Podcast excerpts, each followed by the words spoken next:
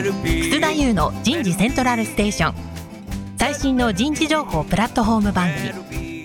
日本最大級の人事エグゼクティブクラスのコンソーシアムと HR テクノロジーインスティテュートの代表を務めシンガーソングライターとしても活躍する楠田優が有名企業の人事や人事をサポートする企業の方をゲストに迎えて第4次産業革命時代に我が国の人事がなすべきことを模索しながら情報提供していきます。この番組は株式会社アカリク株式会社ロックスタレンタ株式会社株式会社 AW ステージの提供でお送りいたします Well-being, well-being, well, well-being, well-being.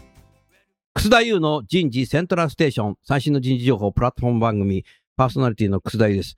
えー、皆さんこんにちは。まだね、だいぶ寒いですがね、でも結構薄着で、でもコートは着て歩いてるかなと思ってます。毎日なんか、すごい寒い日もあればなんか暑いなみたいな日があってね、体調崩さないようにね、生活をしていきたいなって、そんな日を持っております。田村彩の健康ポイント。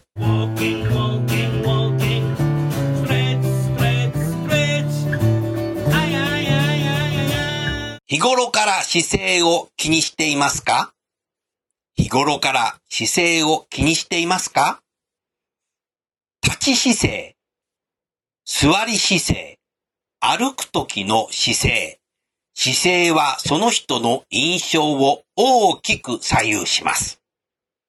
まずは壁を背に、かかと、お尻、肩、後頭部をつけて、まっすぐ立って、立ち姿勢をチェックしてみましょう。その際に、壁と腰の間の隙間が手のひら1枚分入るくらいが理想です。肩や頭が壁につきづらいという人は、普段から前のめりの姿勢の可能性があります。猫背にならないように気をつけましょう。日頃から姿勢を気にしていますか？えー本日お送りするテーマは、産婦人科専門医と考える女性のヘルスケアになります。えー早速ゲストの方をご紹介いたしましょう。さやかウィメンズヘルスクリニック疲労院長の池田さやか先生です。池田先生どうぞよろしくお願いします。よろしくお願いいたします。続きまして株式会社 AW ステージ代表取締役社長の田村彩さんです。田村さんどうぞよろしくお願いします。よろしくお願いいたします。田村さん今日さ、はい。恵比寿の駅前のはい。恵比寿様の前で、はい池田先生とあなたと俺と3人で待ち合わせたね。そうですね。うーん。池田先生ね、はい。ここから、ここでクイズです。えー、恵比寿っていう駅名ははい。なんでついたんでしょうか ?1、恵比寿の駅の前に恵比寿様がいたから。えー、2、恵比寿ビールを作ってたから。どちらでしょうか？2でしょうか？あの、ビール好きの方には、だいたい2って言いますけど。そうですよね。あのー、恵比寿は昔、まあ国鉄でしたけども、JR 国鉄を作ったのは、今年7月に一万円札が変わる渋沢栄一が関与されていて、えー、まあ、いわゆる、札幌ビールも、実はね、創業者が渋沢栄一なんですよ。だからあの頃、まずこの恵比寿の敷地でビールを作ってたんですよ。昔、恵比寿ビールをね。それで鉄道を通すときに、恵比寿ビールを作ってたから恵比寿ですよねうん。すごいよね。だから、札幌ビールの古いんだよね。うん、不思議ですよね、ここね。で、山手線の駅名でさ、商品名がついてるってここだけだよな。これなかなかないですよね。うん。えー、リスナーの皆さん、勉強になりましたでしょうか？さあ、それじゃあね、今日はね、池田先生、池田先生の簡単なね、あの、クリニックについての活動とか、先生の自己紹介を簡単にしていただけませんか？どうぞよろしくお願いします。はい。よろしくお願いいたします。えー私は東京の疲労という場所で婦人科のクリニックをしておりまして、診療を行う傍ら、骨眼と反対に席も置いて、研究も並行して行っております。で、それを踏まえて、こう病気になる前の方のを含めた健康増進のお役に立ちたいと思い、また働く皆様をサポート、応援する存在でもありたいと思いまして、企業でのセミナー等も行っております。素晴らしいね。だから、ある意味アンチエイジングだよな、それ。それも。そう、かもしれないですね。ね。あの、池田先生、僕はね、広尾にある日赤医療センターでね、はい1953年、昭和28年の9月に生まれました。それでね、僕は結構いたずら坊主だったので、よく、小学校上がる前とか、母親に怒られて、あんたは橋の下で拾ったからとかってよく言われてて、なんかそれ信じててさ、すえー僕は橋の下で拾われたのかとかって思ってたんですよね。それでもうだいぶ前、えーに母親が亡くなった時に、母親のタンスの引き出しから、1953年に僕が生まれた時の母親の母子手帳が出てきた。うんそしたらね、疲労の日赤だ。うんうんすごくない？すごいですね。なんだよ。拾われたんじゃねえじゃないか。それでね、先生ね、僕ね、あのー人間ドック、だいたい一泊二日行くんですけど、でももう70過ぎたら一泊二日じゃなくていいのよって看護師さんに言われたんだけど、疲労の日赤医療センターの人間ドックに一泊二日ずっと行ってたんですけども、看護師の先生にうん、ここで生まれたんだっつったけどね、本当はね、なんかね、橋の下で拾われたとかって言ってんだけど、母子手帳が出てきたんだ。こういう話をしたらね、看護師さんがさ、何を言うかと思ったらさ、あやさんさ、はい。いや、ここの医療センターの裏に小川があって橋あるわよ、とか。えじゃあ俺そこで拾われて、ここにはかっつぎ込まれて、ここで生まれたことになってるのかな、とか。もう母親はもう亡くなってるから誰にも聞けないじゃねえか、みたいな。未だに僕は何なんだろうな、っていうふうに思ってる今日この頃です。ですから、疲労って言うとね、それを思い出しちゃう。うーん、ですよね。うーん、なるほどな。もう開業してどのぐらいなんですか？まだ丸2年で今3年目なんあ、です。そうですか。素晴らしいですね。ですからもう先生自身はもうね、大学で多分博士課程もね、はいお取りになってはい。やってるってことですね。そもそもこの病院の先生になろうと思ったきっかけは何だったんですか？医師を目指したきっかけは、うん基本的にまあ人が好きっていうのがありまして、うんで、その困難な状況にある人のために何か自分がしたいっていうことがあったんですね。うんで、その困難というのも人が生きていく上でいろんな困難な状況はありますけれども、うん特に心と体に困難な状況を抱えている方と共にありたいというのがあって、医師を目指しました。ああ、素晴らしいね。志がすごいね。うーん。それでね、AW ステージの方で今まで、えー池田先生を自動車メーカーさんと、確かエレクトロニクスの企業さん、大企業ですよね、どちらもね、有名なね、のサポートで先生にね、講師になってもらってお話しいただいたら、なんかそれがね、すごい評判良かったっていうんでね。ありがとうございます。じゃあ、今回ラジオに先生出てもらおうということでね。はい。何人ぐらい聞いてたの自動車メーカーさんは？もう100人近くだったと思いますが、うん。はい。もともとあの、当社でも数年前から女性の健康セミナーというのを実施していたんですが、やはりより専門的な知識を、うん。あの、知りたいっていうお声もありましたし、うん。やっぱりそうなりますと専門の先生にお話ししていただくのが一番かと思いまして、うん。まさに去年から池田先生に、うん。えーご協力いただきまして、うん。はい、この女性の健康セミナーをご提供しております。なるほど。はい。池田先生、あの、女性の健康問題にはどのようなものがあるのか少しね、解説をしていただけますか？はい。あの、年代に応じてうん様々なものがあるんですけれども、はい例えば、こう、性成熟期ですと、うん月経に関するものですね。うん。月経の時すごく痛みが強い月経困難症とか、出血量が多い肩月経、内膜症、腺気症、子宮筋腫、そういったものがあったり、うんあるいは、えー妊娠に関すること、うんそれから、もう少しこう年代を経ていくと、更年期、それから生活習慣に関するもの、あと、全部の年齢に通じて、癌など、様々なものがあります。うーん。なるほどな。もう、だからそれは、今の今日の話はね、女性なんで、女性特有のおことであるから、逆に男性も知っとくべきだなって今思ったな。おっしゃる通りです、ね。おっしゃる通りだね。うんうんあの、ラジオだからね、少しね、昔話僕のするとね、あれ、小学校6年生の時だったか、中学1年生だったか、あんまりも昔々その昔なんで記憶がないんだけど、よく覚えてるのは、女子だけうん。体育館に集まりなさいって言われたんですよね。それでみんな女子が体育館に行っちゃって、で、教室の中で男だけでなんかね、な、何や、なんで読まれるのかなとかって言ってて分かんなかったんだけども、あるね、男子がね、お姉ちゃんがいるもんだからう、ん。すぐ分かって、生理だ、生理だとかって言って、うん生理って何、何を、整理整頓じゃないのかな？みたいな。全然そういうの分かんなくて、小学校だったからと思うんだけど。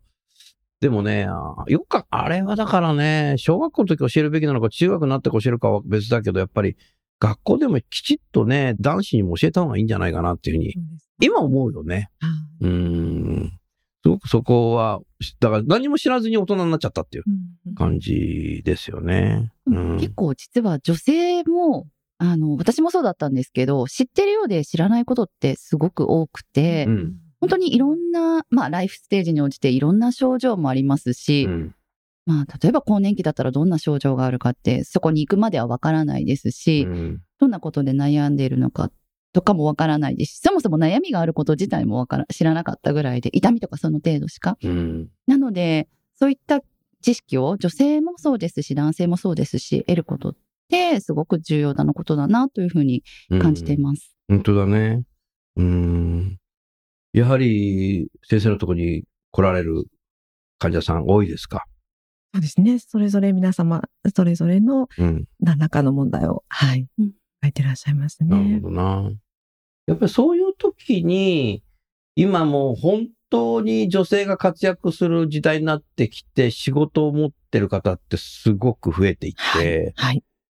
一昨日は、私は大企業の人事が専門なんですけども、テレビ局の人事部長、テレビ局は人事局って言いますけどね、自動車メーカーの人事部長、食品メーカーの人事部長、化学メーカーの人事部長、4人でですね、新年会やってたんですけども、やっぱりね、あの、みんな働いてるんですよね。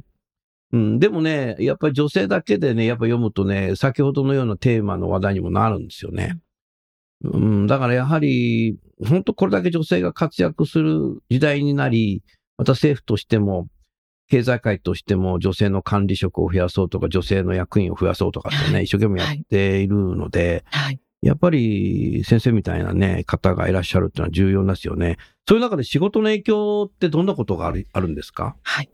やはりその日常生活に支障が出るほどのこう強い症状、その生理に関するものでも、更年期に関するものでも、その他でもそうなんですけども、うんそういったものがあると、仕事へのその集中力なり、パフォーマンスもすごい。落ちますし、うんあとその個人個人のそういったことだけに限定せずですね、うん。一応その経済産業省からのこう指標が出ているんですけれども、こういった女性特有の月経随伴症状による労働損失っていうのは4911億円というふそうな、んなにあるの、はい、試算も出ているので、うん。やはりこの健康っていうのは経営という視点からも非常に重要な問題に、はい、うん。ます。なるほどな。あのーコロナ禍で私たちは家でも仕事ができるんだっていうのをね、はい。多くの国民が経験して、で、女性もお独身だと一人で仕事を家でされてるんですけども、それで仕事できるなってなるんですけど、なんか集中力が欠けてることだとかっていうのは、意外と職場でたくさんの人がいると、多分いつも仕事してる人が、ちょっと集中力欠けてんのかなっていうのは、なんか目を見てるだけとかさ、うん周囲の人からなんか気遣うことできるけど、一人だとわかんないもんな。そうですね。誰かも言われないじゃない。うんうん。特にだからそれ重要になってきたなっていうふうに思うんです。先生、いかがですか、これ？おっしゃる通りですね。はい。そうだよな。うん。大変だよな。でそういうの自分自身分かってるっていうのが重要だけど、私は大丈夫よとかね。このぐらい大したことないわよっていう人もいそうですよね。そうなんです。あの、やっぱ症状の強さっていうのも本当に人それぞれですし、うんその症状へのこう捉え方っていうのも違うので、あと、人と比べることじゃないんですけれども、あ、相対評価じゃないよね、他人とのね、これは。なんだけど、でもそこまで辛くないしって言って、こう我慢してあ、我慢。抱えてしまう我方慢するとなおさら悪くなるかも。そうなんですよ。いらっしゃるんですよね。なので、うん、世の中にはね、その我慢しないといけないことも時にはあるかもしれないですけど、うんしなくていいことっていうのもあるので、うまくそういった症状をこうコントロールしながら過ごしていけるといいなと思います。うん。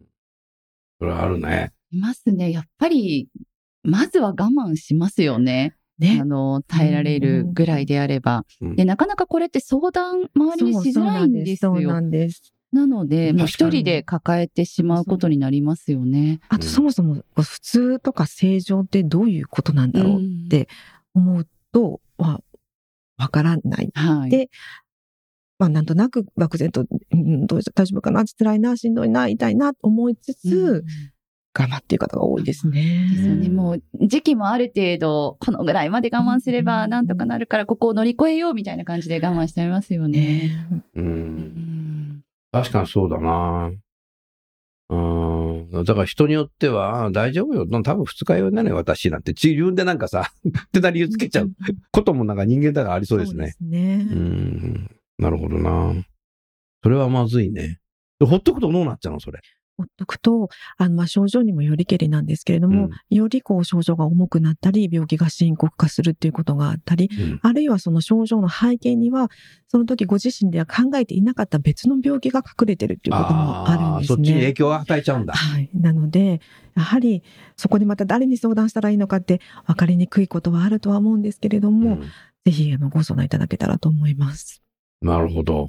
そうですね。はいリスナーの皆さん、あのね、ぜひ、あの、今日のね、番組を聞いて、ヒロの方にね、ドアノックしていただいたらいいし、いや、もう田村の方に連絡いただいてもいいと思うので、それは絶対重要ですよね。ねうん私も先生のセミナー聞いて、やっぱりその病院に行くこととかって少しハードルが高いっていうふうに感じてたんですね。まあうんもちろん忙しくて行けない方もたくさんいらっしゃるとは思うんですが、うん先生のセミナーを聞いてると、あ、ちょっと気軽に相談するために行ってみようかなっていう気になりますので、うんはい、少し身近な存在になるのかなというふうに思います。そうですね。あと、婦人科っていうのが、やっぱりそもそもが、なんとなく生きづらいとか、あと恥ずかしいって感じられること方もいらっしゃるかもしれないですけれども、うんなんとか、そのハードルを少しでも低くできるといいなというふうに思ってるんですが。でも女性の先生っていうとこだけでもやっぱりちょっとハードル下がりますはい、随分下がります。すねはい。うん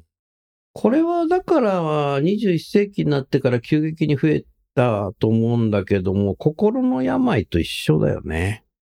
ね俺ちょっとさ、メンタル入ってさ、みたいな言う人いない。いますあね。ー誰にも言えないな、みたいな。どんどんどんどん悪化していっちゃっはいて、会社来なくなっちゃうみたいな。家族にも言えない家族にも言えないし、誰も言えないよね。はい実際にやっぱりそのメンタルに、あの、何らかの問題を抱えていらっしゃる方も、はい、いらっしゃる。ねえ先生、こはい。心の方も言ってたから。はい。うんだからそういう症状が大丈夫よっつってほったらかしといて、心の方行っちゃう人もいるってことだよね。心の方に影響を与えちゃうっていう人もいるんだよね。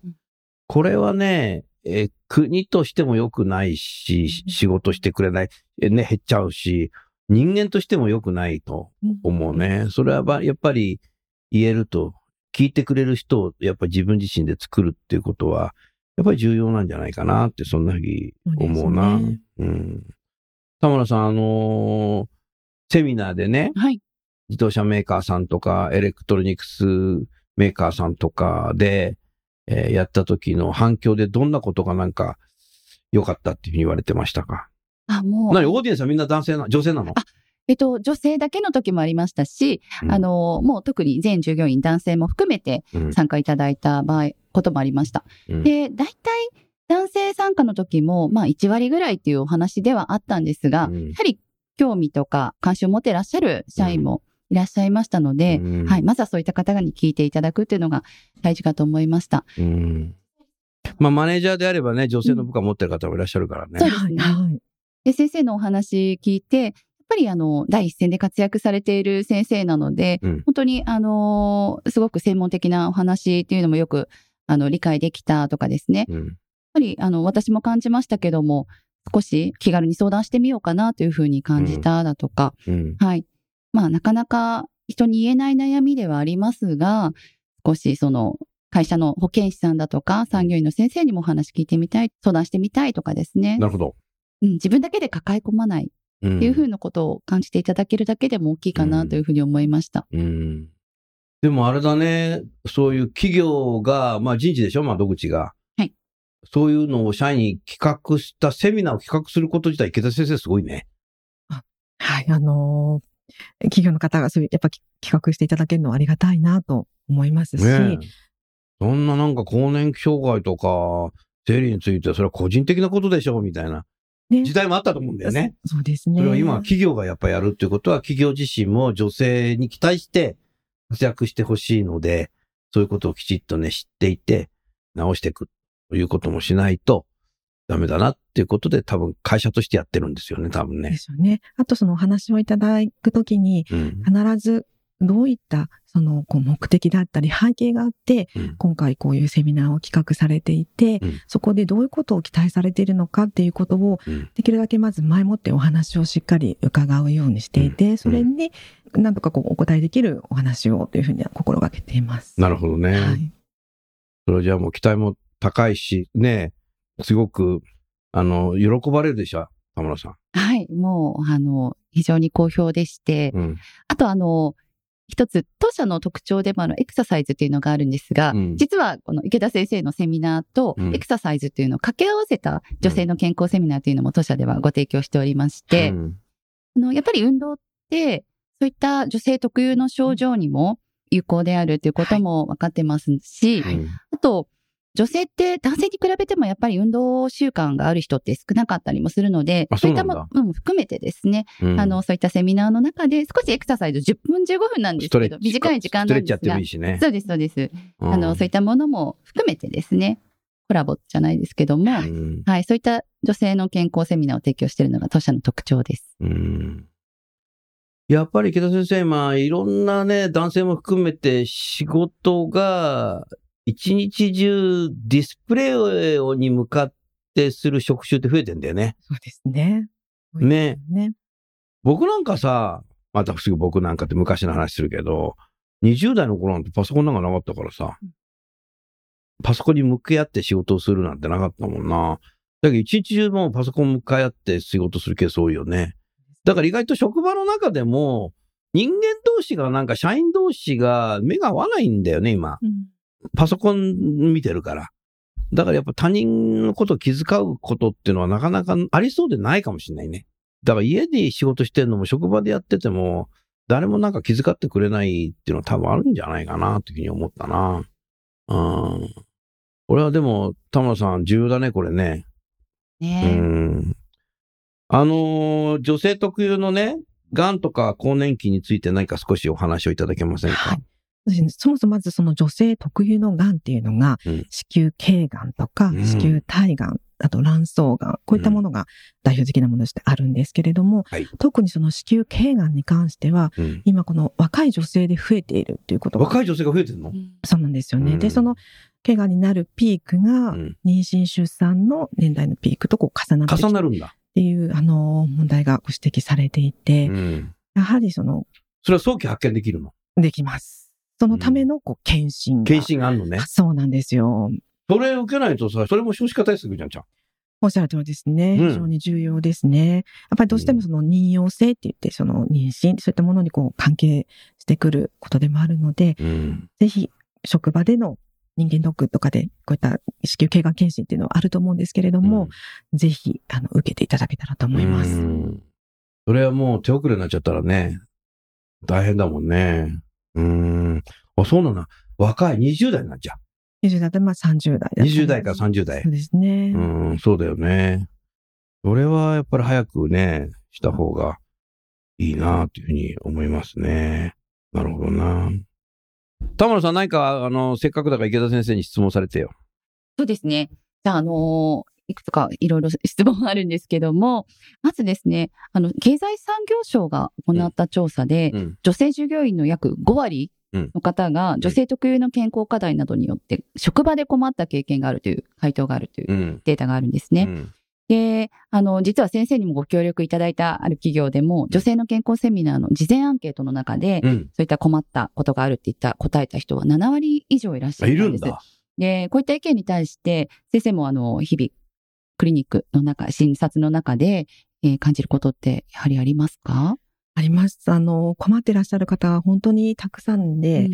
いらっしゃるんだけど、クリニックまでこう、思い切って来てくださるっていうのは本当にそのごく一部でしか過ぎなくって、うん。困ってるけど困ってる状態でやっぱ止まってしまっている方っていうのがかなりたくさんいらっしゃるなと思うんですうね。ん。うん。はい。困ってるけど止めちゃってるっていうのは、そもそもは、どういうふうに思うの？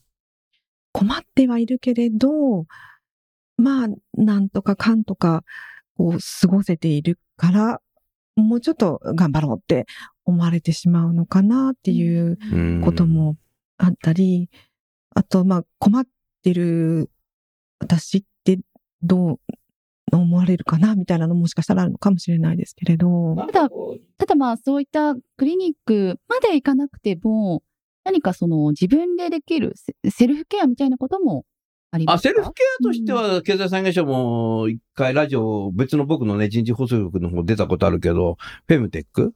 そうです。フェムテックだよね。だから、あの、なんだっけ、ルナルナみたいなさ、生理の周期見るなんて昔からさ、やっているだろうし、今なんかいろんなの出てきてるよね、そういう。スマホでさ、管理ができたりなんか、やるね。あれもやっぱ使いこなすってことも多分もうやってるんだろうな、女性って結構。そうですね。まあそういうこう客観的な指標で自分の体のリズムを、うんあの捉えていくっていうこともまあ一つあるとは思うんですけれども、うんそういったもので全てがまあカバーできるわけではないので、そうだよね。まあね、うまく取り込んでこう組み合わせながら過ごしていただけるといいのかなと思います。そうなんでね、フェムテックやっぱデジタルだから他人、今までのなんかこう、平行値をね、で、見て、言ってくるけど、でも一人一人みんな違うと思うので、リズムも何も。やっぱりそれはやっぱり対面で先生に相談する、口頭で相談するっていう勇気は、あ絶対必要だね、これね。ねうん。これはだから AI は解決してくんないもんな、考えたら。うん。なるほどな。うん。あとその働く世代では、やっぱりそういった体のこと、生理に関することや更年期に関することとか、うん。あとその人間ドックを受けて、うん。心配だけど要精密検査という結果があ、出た時に健康診断とか人間ドック受けて、要精密、うん、もう一回行かなきゃいけないみたいな。そうっていう時に、要うんやはりどこの医療機関を受診していいのかがわからないっていうような声をいただくこともあります。うんあとはやっぱ受診するときにやっぱ怖いっていうのが。よ。怖いです。はい。うんなので、そうですね。あとそういった体のことだけじゃなくって、やはりその妊娠とか出産とか子育て、それからその仕事とのバランスであったり、さらに介護のこと、こういったこともうん働く世代っていうのは悩みを抱えていらっしゃって、はい、ご相談を受けることが多いですね。なるほどな。うんえじゃあ、例えば、そういった、まあ、女性の方から、そういったキャリアのこととかも、まあ、ご相談じゃないですけども、自分の体のこととはい、踏まえてなんですけども、もありますか？ありますね。うんはい。どうしてもそのキャリアのことにしても体のことにしても、自分でコントロールできることとコントロールできないことっていうのが。あると思うんですけれあるねね。そうですよね。うんなので、何がいいのかっていうのを、まあ、一緒に考えていけるといいなと思ってます。うん僕はね、池田先生ね、もうね、20年以上前からだけども、年間ね、ものすごくキャリア相談を受けるんですよ。特にね、大企業の人事ですけど、女性が多いのね。なるほど。で、いきなり来んだよ、なんか電話してきたりメールが。須田さん、相談があるんだけど、えなんか俺怒られるのかなとか。そうするとね、大体ね、キャリアの相談って、こうしたらいいんじゃないの？ああしたらいいんじゃないの？っていうのも、老婆しながら言うんだけど、でもね、話聞いてくれるだけでね、何かね、安心したり、自分でね、方向をね、決断したりする人多いんだよね、はい。人間って。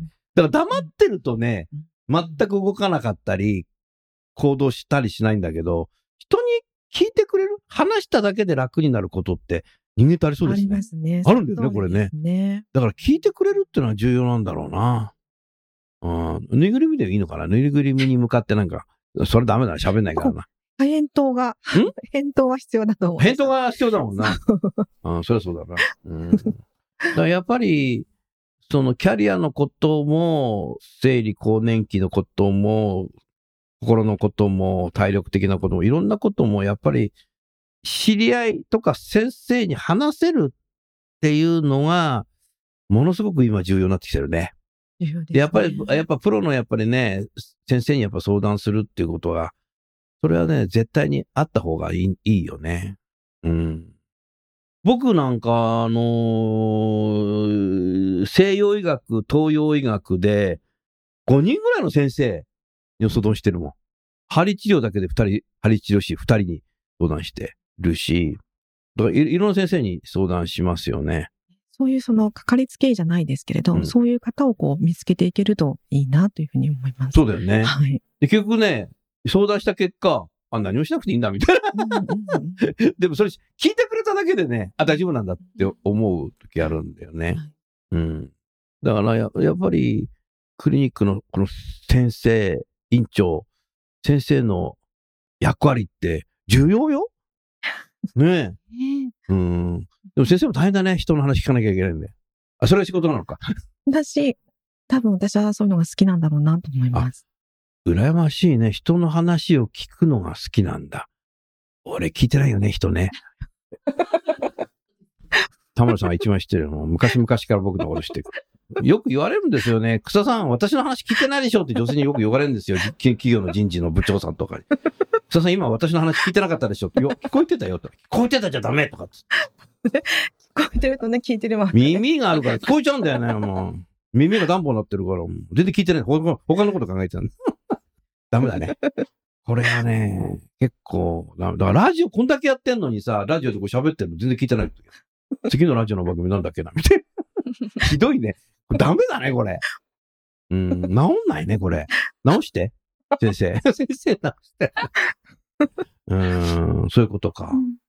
それじゃあね、もう最後の方になってくるんですけども、この AW ステージを通じて、企業のね、えー人事の方、健康経営をされている方、ぜひね、社員の体、まあストレッチだとかね、ウォーキングだとか、田村屋がね、専門ですので、その打ち合わせをしながら、今日の池田先生にも来て、あの、オンラインでもいいし、ね、会場に行っていただくことも時間があればできると思うので、ぜひ社員の方にね、こういう話をね、ぜひね、えーしていただけると満足度も高いだろうし、えー女性のパフォーマンスが維持高くなる可能性っていうのはものすごくたくさんね、あの質問もあるらしいから、やった方がいいんじゃないかなというふうに私は思いました。じゃあ最後にね、ご出演いただいた方に、リスナーの皆さんにメッセージを添えていただきたいと思いますが、その前に私の作品を聞きましょう。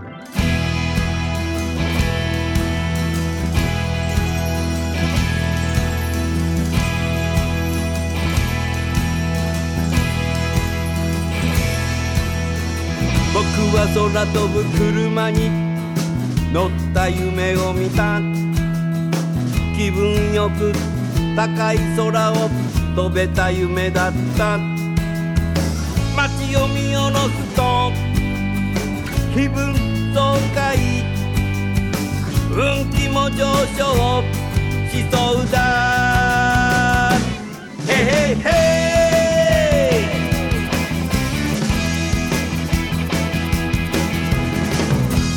今日お送りしている作品は2023年9月6日発売の私の最新アルバム「先の見えない時代に生きる」から「空を飛んだ僕」をお送りしています。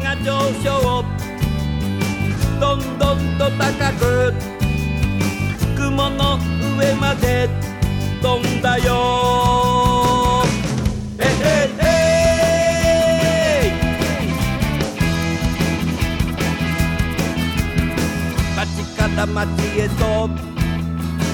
僕は飛んだよ。空飛ぶ車は。快適だ。人間はちっぽけだ。空から見るとね。僕は大きな夢を描くよ。へへへ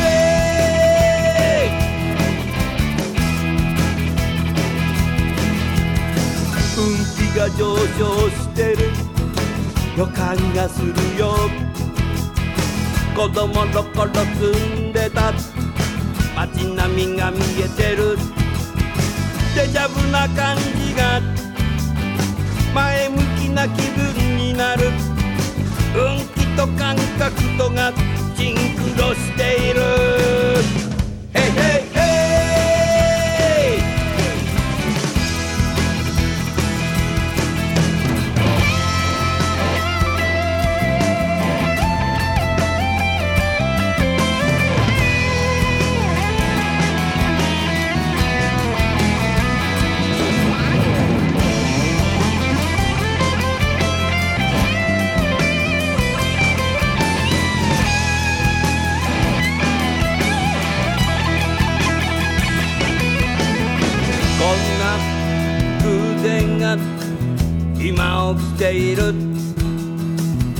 の感動を。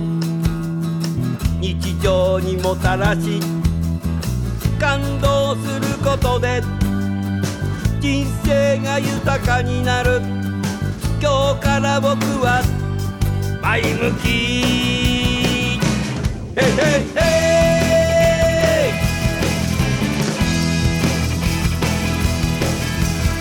僕は空飛ぶ車に。気分よく高い空を飛べた夢だった。街並みを見下ろすと気分爽快。運気も上昇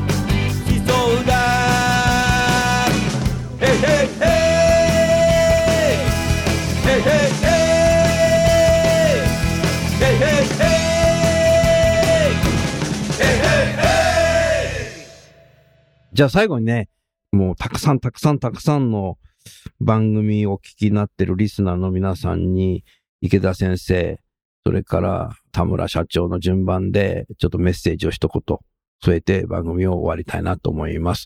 じゃあ、池田先生どうぞよろしくお願いします。はい。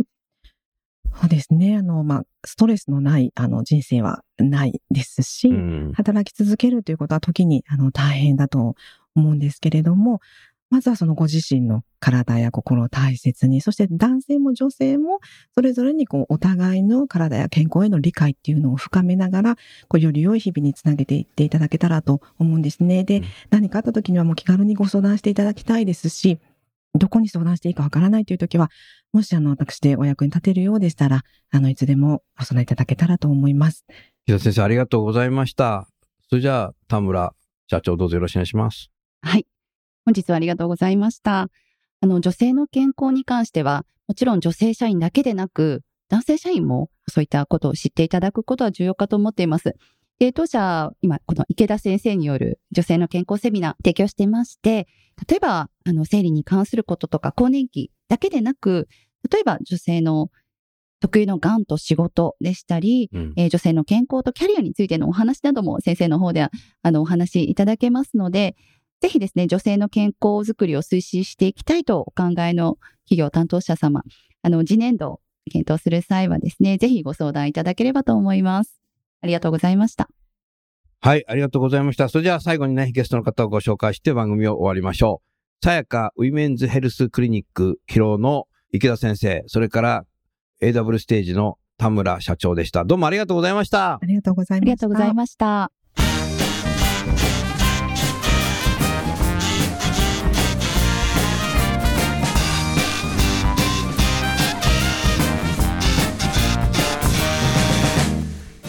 日の番組はいかがでしたか？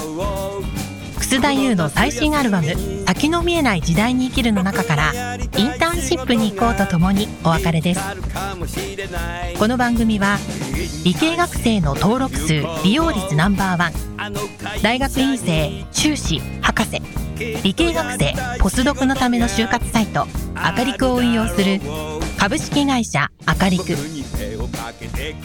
前職での評価とコンプライアンスチェックでキャリア採用の失敗を未然に防ぐバックチェックを提供する株式会社ロックス。ワークハッピーな世の中を作るをミッションとし世界の HR テクノロジーを日本市場に展開するタレンタ株式会社。職場でできるストレッチと質の高いウォーキングを提供する健康経営サポート企業の株式会社 AW ステージの提供でお送りいたしました。それでは次回も初めてわかるさインターンシップに行こう時間を見つけて僕のやりたい仕事が